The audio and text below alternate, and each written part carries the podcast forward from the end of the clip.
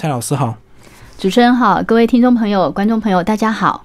那蔡老师一开始先把你个人相关的背景先稍微介绍一下，好不好？就是呃，关于这个社工以及智商心理师的部分。好的，嗯，我自己本身其实是社工师，但是我也是智商心理师。那在医疗领域服务大概将近二十年的时间。那最主要是因为在医院的这个服务的过程当中，我们比较直接的接触到所谓的病患的家庭。是对。那因为我自己有智商心理师的一个背景，又在医疗领域服务，尤其在过去，我其实是从事安宁疗护，在肿瘤科的病房，所以在有关于肿瘤癌。癌症这个部分，那更是跟家庭有很密切的一个接触，尤其对于呃生病以及在老后的这个照顾上面、心理上面来讲，呃，这个都是我实际临床上面的一个经验。那也就有这样的一个经验，可以有机会的跟大家做这样子一个分享。尤其现在高龄化的社会，其实这样的议题越来越得到大家的重视，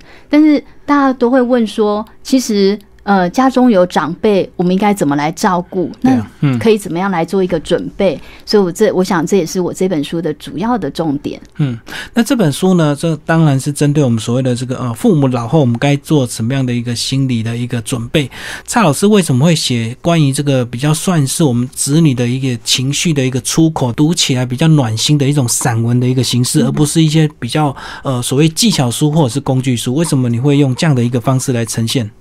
我想，我这本书最主要，我想要贴近大家的心声。那我不想要用太严肃的议题来做一个导入的原因，是因为我想大家忙碌的社会当中，然后又有这个照顾长辈的议题的时候，心情已经够沉重了。但是在这个沉重的过程当中，我怎么样来照顾大家？我就觉得说，如果我能够写一一本比较暖心的书，然后透过书来照顾到大家的心情的话，这是我的初衷。那另外一个部分是，现在坊间很多有关于所谓的心理成长、哈心理照顾的书籍，很多都是以个人为出发点。对，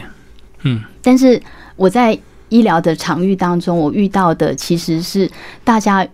是在家庭里面的。对。所以我想要来带大家看到我怎么样回归到人所出生的一个家庭，然后从家庭的观点带大家去看见你所处的问题里面，家人是跟着你一起的。嗯，那你自己的生活、你自己的人生，或者是你自己的成长，其实也是跟着家庭一起的。所以这一本书会从中年子女开始，因为中年这个阶段，我们开始对家庭有一个承担。对对，所以我才从这样的一个观点，然后透过书里面，嗯，刚刚主持人说是一个比较暖心的一个方式。那我想透过这样的一个接触，来让。大家慢慢的去对自己所要承担的问题有一个准备。嗯嗯，而且这本书呢，呃，我觉得跟呃坊间的其他心理书比较大的一个差别，就是他们可能会运用大量的一个咨询，可能他们。所看到的很多个案，然后用实际的例子来带入这样的一些技巧。那这个我们蔡老师几乎都是呃直接都是针对个人在家庭的一些角色，以及这个呃兄弟姐妹该怎么样的一个彼此互助合作，以及父母亲的一些心情，等于是就少了所谓的个案的分析的一个部分，就是很单纯的呃从家里这个角度来出发。嗯，其实这也是我们一开始的时候，呃，因为大家对家庭的变化不见得那么的熟悉。所以家庭的变化是，其实家庭是会长大的，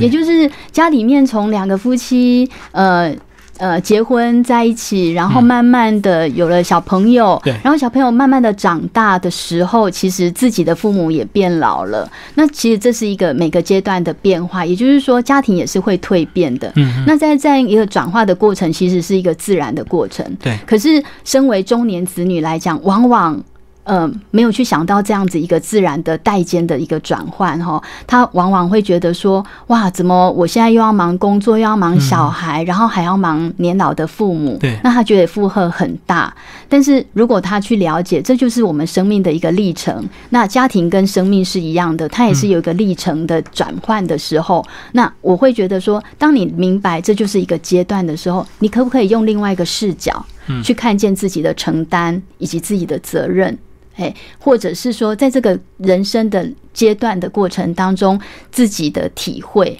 那这个我觉得这就是我们在呃书写这本书一开始的时候想引导大家进入的一个观念。嗯，而且在书里也有讲到说，其实呃，生活的每天日常一天一天好像看起来都一样，可是其实背后就隐含着一些变化以及所谓的无常，对不对？因为总有一天这个生老病死一定会到来。对，所以是不是这本书也是希望我们这个所谓的中年的这个子女能够提早做一些准备，这样子？嗯。是这样子的，没错。因为我觉得，尤其在台湾的社会，哈，大家非常的积极，然后脚步非常的快。那在工作上面的负荷压力也很大。那在这样子一个情况之下，有没有机会去做一个在家里面，呃，照身为一个照顾者的准备？嗯，因为呃，书中我也提到了，哈，嗯，跟。照顾小孩不太一样的部分，其实来自于当长辈他有状况的时候，是突然之间的，对对，突很急性的一个变化，那你承接的责任就来了，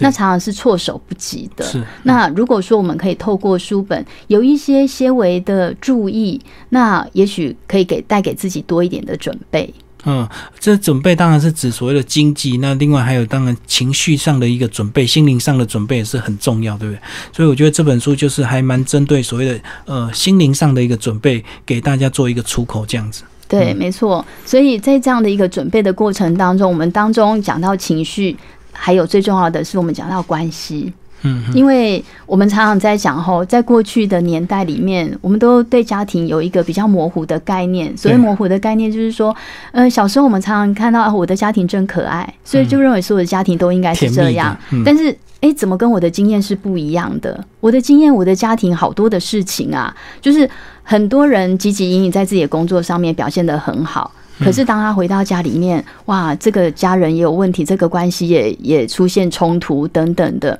那他怎么在这个过程当中去化解？嗯，尤其本来跟父母的关系可能是紧张的，但是当父母年年老的时候，他可能必须要面对一个就是。我跟你的关系这么的紧张，这么的冲突，可是我却要负担起一个照顾者。但照顾的过程当中，那个接触是很紧密、很是很亲近的，是很贴近的。那那个冲突会不会扩大呢？那如果扩大的时候，我怎么样该面对？那在照顾过程当中的这一些纠结，哎，这就是为什么我们会从所谓的关系。哦，会从所谓的情绪调整来谈这样子一个议题。对，因为有时候这个父母亲他身为这个被照顾者，可是有时候即使我们子女做的再好，他们还是会有脾气，他们还会有情绪。那这个也是源自于来自这个父母亲越来越老之后，他们越来越衰弱，他们的不安全感就更强烈，对不对？所以他们或许就会有一些所谓的不理性的一个行为，这样子，因为其实他就是要找他的安全感。嗯，可以这么说，就是父母有时候他们有他们自己的沟通形式，嗯，那呃，也可能是从那个那个年代哦，早年的年代其实不太讲自己的心情。对哦，不太表达自己。那在这样的一个过程当中，当他们年老的时候，他们有些话讲不出来，嗯，好，或者是跟子女的关系当中，他们会有一些的，就是觉得不想要增加子女的麻烦，可是他们并不知道说那些暗示对子女来讲其实是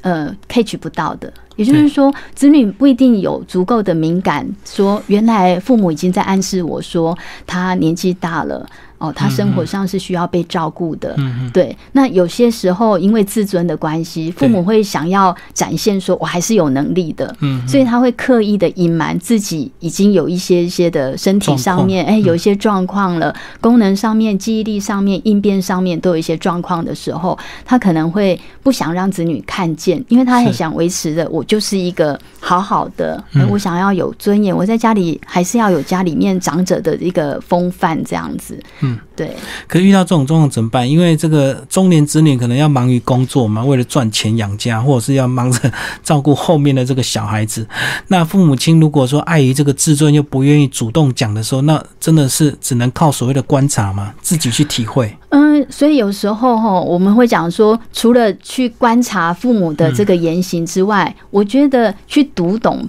父母的心情，那那个读是很重要的。其实。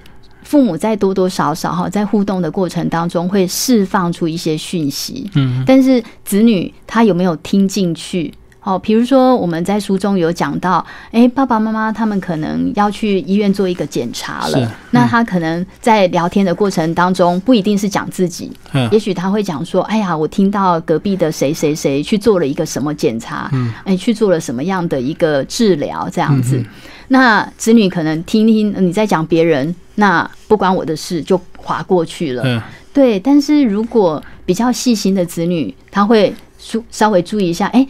呃，爸爸妈妈，那你上一次是不是说你的哪个部分是不是有同样的问题？那你要不要顺便去看一看？哦，嗯哦类似要去做一点对，嗯要做一点点的连结。嗯嗯嗯，那这本书也有讲到这个家人的分工的部分也是很重要。呃，那如果是独生子女的话，是不是呃事情就比较单纯一点？虽然他的责任相对比较大，可是至少很多事情就是自己跟老婆商量就能就可以做了，这样子。嗯、大家都会觉得说沟通是一件烦人的事情哦因为意见不一样。嗯那可是对于所谓的家中如果只有一个或两个子女去承担这样的，其实对他们来讲，他们多想希望家里有人跟他们一起分担哈。嗯那可是，在这个过程当中，我们倒是要给，如果你是一个单独的照顾承接者的话，我们就会建议你说，在这个过程当中，如果可以的话，是不是我们可以连接一些所谓的社会福利的资源？哦，像刚刚主持人有提到说，现在的长照资源，现在我们都知道一九六六这样的一个专线哈，或者是网站上面其实都有相关的长照资源去可以做一个连接，去帮忙自己。也就是说，我们一直在讲的，其实身为一个照顾者，喘息是很重要的。是那怎么样来照顾自己也是很重要的。嗯那如果遇到兄弟姐妹比较多的，有时候沟通又很麻烦，对不对？因为有些人可能想出钱，有些人不想出钱，那有些人觉得要送养老院，有些人有些人又觉得不要这样子，所以呃，多子女也是一种困扰。对，其实我们常常在讲哈，事情真的叫做一体两面啊哈。你有这边的好，其实就有这边的不好嘛哈。那我们常常也看到一家子。哦，虽然人手很多，但是沟通起来其实也挺复杂的，嗯，对，哎，没错。所以在这样的事情上面来讲，我们其实也从家庭的角度，我们去带大家看到什么叫做家庭的角色，哎，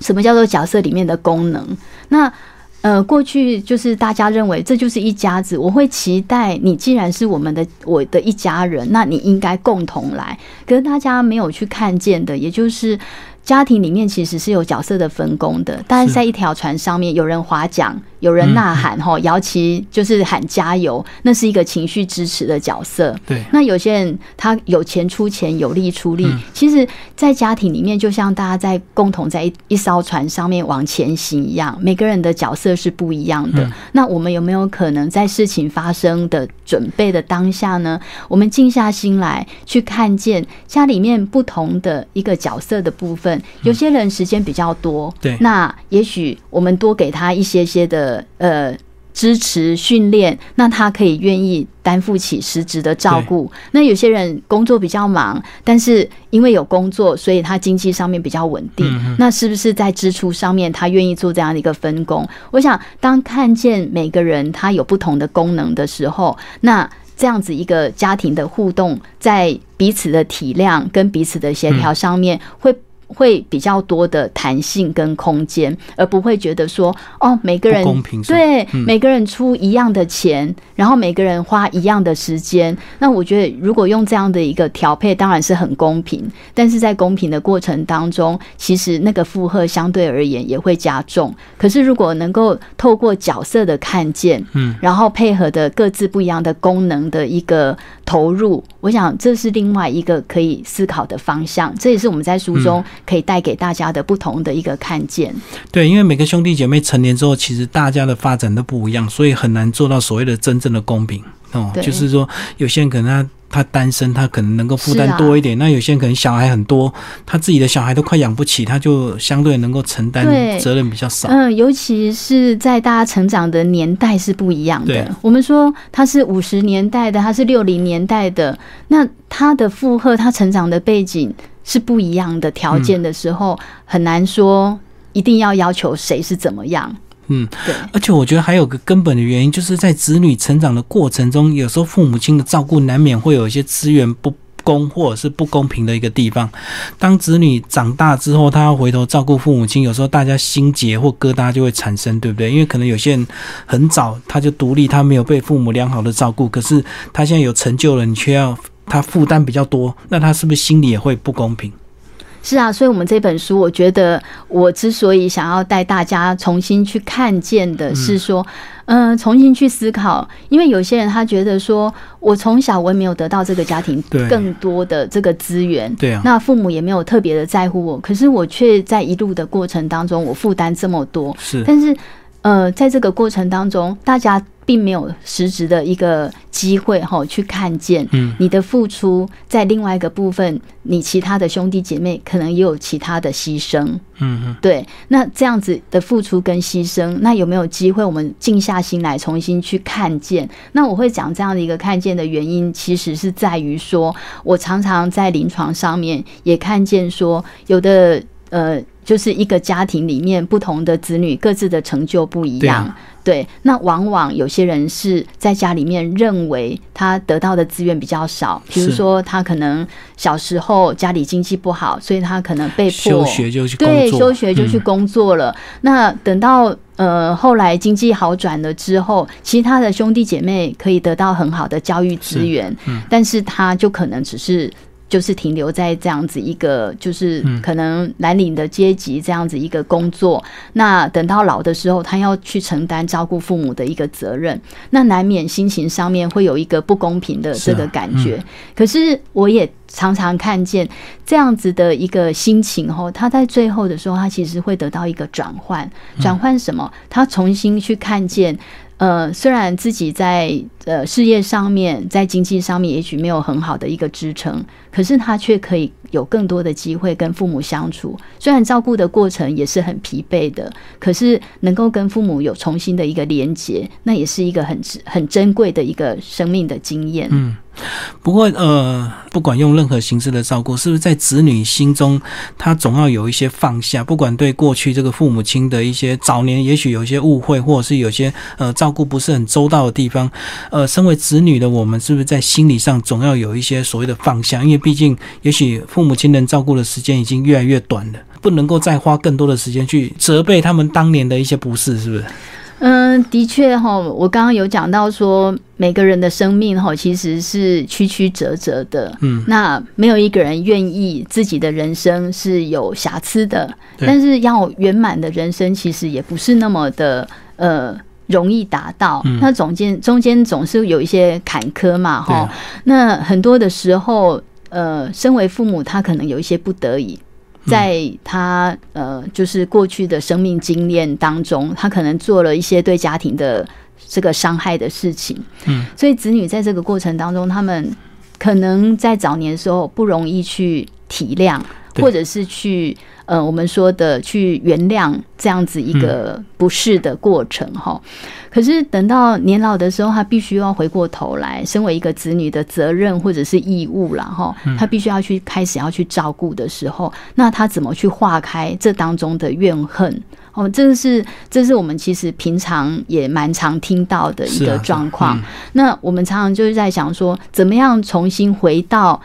那个当下哈，去看见其实。在那个时候，没有一个人，我相信没有一个人故意会想要去伤害他的家庭跟他的家人。可是，在往往在某一个人生的阶段里面，他也许出了什么样的状况？那这样的状况有没有办法重新被了解？然后，也许在那个过程当中，他有出自于很多的不满。可是，我们用比较呃小时候的这个受伤。然后到现在长大了，重新再去看待，在那个当下的时候，有没有一种可能是去体谅那个不得已？嗯嗯，对，那那个是需要一种成熟的态度。很多人会说那是不容易做到的，真的很难。对，或者是根本做不到的事情。嗯，可是如果一直停留在那个怨恨当中，那会是更好的结果吗？或许不是。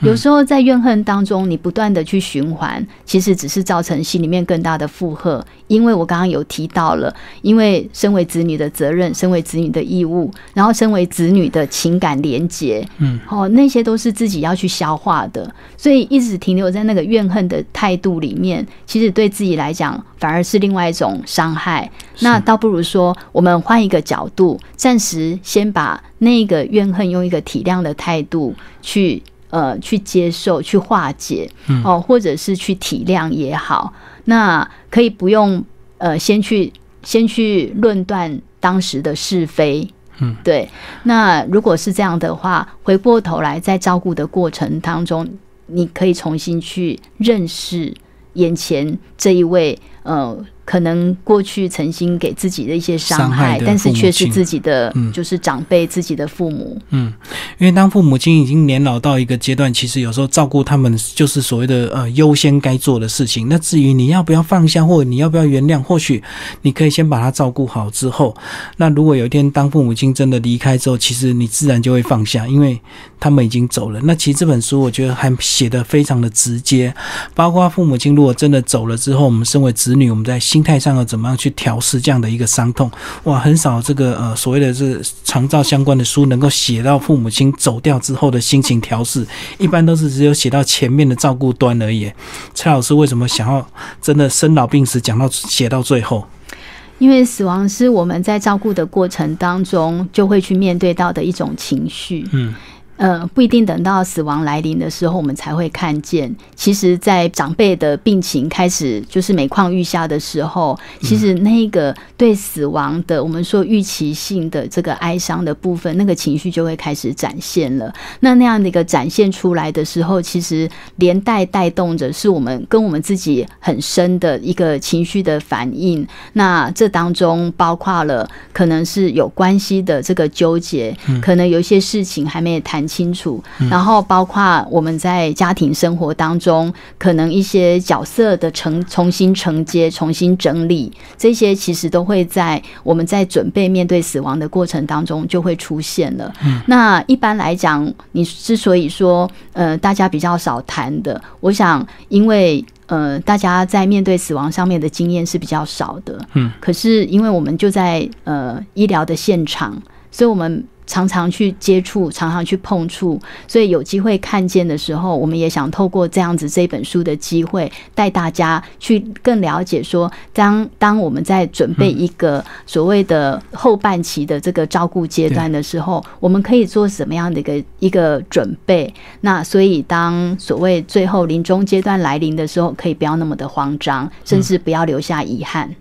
我们刚刚一直聊所谓的中年子女的一个准备，那身为父母亲、年老的父母亲，他们在心态上有需要做什么样的一个准备吗？嗯，我觉得在面对年老的父母亲，在呃，就是跟子女在互动上面哈，其实我们常常在讲，其实现在你可以看到很多英法的这个。课程哈，或者是引法的活动，把自己健康照顾好，这是一个很重要的事情。然后另外一个部分，我觉得观念上面跟着一个调整，也就是说，跟子女的关系重新的建构。嗯，然后去感受到，其实呃，家人之间是最紧密的，没有什么事情不能够在家里面来做一个，就是呃。讨论的，好，所以呃，身为身为父母，如果能够跟子女有一个比较良好的一个互动关系，其实也是让自己在呃子女的照顾上面，自己帮忙子女的一个部分。所以简单来讲，就是不要硬撑，对不对？当你身体真的有状况的时候，其实就要赶快呃跟子女。直接的告诉他你现在有什么样的状况，早点做一些检查，或者是早点做一个什么样的一个准备。呃，如果你憋着不讲，清有时候反而真的事情发生，会造成子女更大的一个慌张跟伤害。嗯，也也是可以这么说啦哈。然后另外一个部分，我觉得现在的父母哈，其实自己也很担心老的时候怎么办。对，那也许可以事先去跟子女讲到，尤其我们现在医疗上面有讲所谓的预立医疗自主，哦，有讲到所谓的安宁缓和，对，那这个都是为自己的生命在晚期或者是我们说的临终的阶段一个医疗的准备。那很多的时候，我们都希望是去尊重当事人。但是在过去的社会文化里面，我们比较不谈这个部分，必谈必谈。忌讳嘿，嗯忌讳觉得去谈生病、去谈死亡是不好的事情。嗯但是我们要知道的是，现在的子女哦，他们其实很想要尊重父母自己的想法。嗯哼，对，那如果父母必谈的话，子女在那个当下其实是慌张的，甚至他会有来自其他长辈的一些压力。哦，对，那所以如果可以的话，由父母自己主动的先跟子女去谈，如果有一天哦，我的这个疾病到达所谓的。不可治愈的阶段，甚至是死亡已经不可避免的时候，那么我希望我可以得到什么样的一个照顾的医疗方式？哦，我要再继续急救到底吗？还是对于无效医疗，我就选择所谓的安宁缓和？对，对，还是说，呃，我现在想要跟你去讨论到所谓的末期的维生的这个部分，然后这些东西都可以事先做准备。那医疗其实，在所谓的呃临终的那个阶段或末期的阶段，其实。不是只是要救或不救这件事情而已，是它有好多的这个枝枝节节哈，跟很多的状况题。那子女那个在那个当下的情绪，其实多半是慌乱的，嗯，是复杂的，是沉重的。但是如果有一个方向这么的清楚的时候，其实其实可以减免掉子女内心一些不必要的一个负荷。那个负荷就是我做这样子，我不知道爸爸妈妈高不高兴。对，因为刚聊到很多所谓的医疗，如果呃对呃生命的改善或者是对状况已经很难所谓的有有效的话，其实如果呃父母亲愿意先早做一些呃准备的话，其实子女也不会落得被人家说所谓的不孝或者是怎么样的一个口口舌，嗯对不对？对，其实很多的子女他们其实真的很想要做好，嗯，对。但是你知道，我们就说的，因为毕竟呃。社会上还是有很多关心的亲友，对，但是亲友他们会有他们自己的想法，嗯他们不见得了解这个家庭。是，对，那子女又很担心说，哎、有其他的长辈在的时候，我是不是也要尊重其他长辈的意见啊？哈、所以这样在这样的一个过程当中，反而徒增了大家在做最后这个医疗决策的过程当中的复杂度。嗯，所以蔡老师，你这本书推荐给谁看？除了这个呃中年的这个子女以及这个年老的父母亲，另外还有哪一些特别想推荐？嗯，其实哦，我们在写这本书的时候，我必须要讲哈，我们其实的确花了一些心思啊哈。我们除了就是想写给一般的大众哈，中年的子女或者是高龄的父母之外，我们其实对于相关的专业人员，我们也相当的推荐这一本书，因为书里面也许我们写到的一些观点，或者是一些我们在从自己的这个案例的分享上面的一些方向，其实都可以给相关的专业人员做一个参考。另外的话，我也会觉得说，如果是针对像呃学校的老师或者是长照机构的人员，他们可以透过这本书更去了解我们说的在呃协助家庭或协助他的这个案主群上面来讲，那他们也要注意到他们心情上面可能的一个变化，以及照顾上面可能的这个发生的一些议题。哦，对，因为他们每天接触这样的一个呃病患，可能他们会流于形式，对不对？所以有些细节的观察可能就会疏忽、哦。我想，因为大家的工作负荷都是很重的，对那有时候在很重的这个过程当中，一下子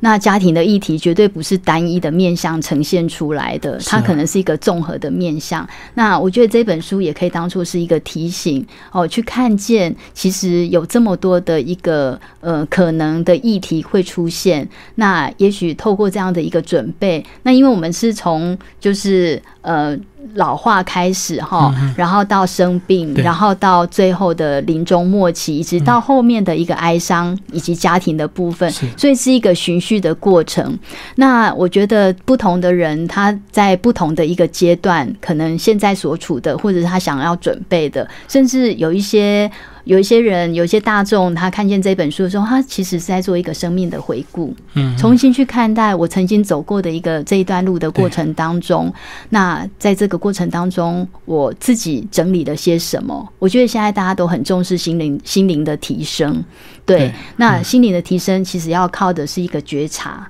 我所谓的觉察，就是我在我经历的人生经验当中，我看见了什么，我学到了什么。而我可以从中成长了些什么？嗯嗯，所以当我们现在是所谓的这个呃中年的这个呃子女，有一天我们也会变成高龄的父母亲，所以我们现在心态做好准备，有一天我们也会做更好的一个很周全的一个呃计划，让我们的子女不要再为我们的后面的一些事情做烦恼，这样子，嗯，对，它是自然的一个循环，是逃避不了的。是，所以我想说，透过这本书，我常常在讲哈。呃，用一个书，然后来作为一个呃媒介，然后去让大家更了解这样的一个议题，对这个议题不要害怕，不要担心。那在这个过程当中，去带着一种呃，我们说感恩吗，或者是一种呃学习的心情。那毕竟能够我们说的，就像陈荣基这个教授讲的哈，能够陪伴父母。年老是一件幸福的事情，嗯嗯嗯，会另有一种体验，就对。虽然照顾很辛苦，可是呃，如果你有机会能够陪父母走最后这一端，其实你人生有时候就会少了很多遗憾。对，是这样子。而且当父母老后，可能会跟你讲更多的所谓的这个以前的事情，你可能会觉得，其实他们也曾经非常尽心尽力的照顾你，只是因为我们年长，很多儿时的幸福回忆我们忘记了。嗯嗯，其实我觉得我们可以透过在照顾的过程当中，也去准备自己的年老，因为现在高龄化哈，大家都可以活得久、活得长。对，那如果我们可以在这个过程当中，也去重新思考，哦，思考有一天当我也走到这个阶段的时候，所以在这个过程当中，我可以事先的，在我更早年的时候，为自己做的哪些的准备。嗯，好，今天非常谢谢我们的作者这个蔡慧芳心理师以及这个社公司哦，然后博士智库出版《当父母老后》，好，谢谢老师，谢谢。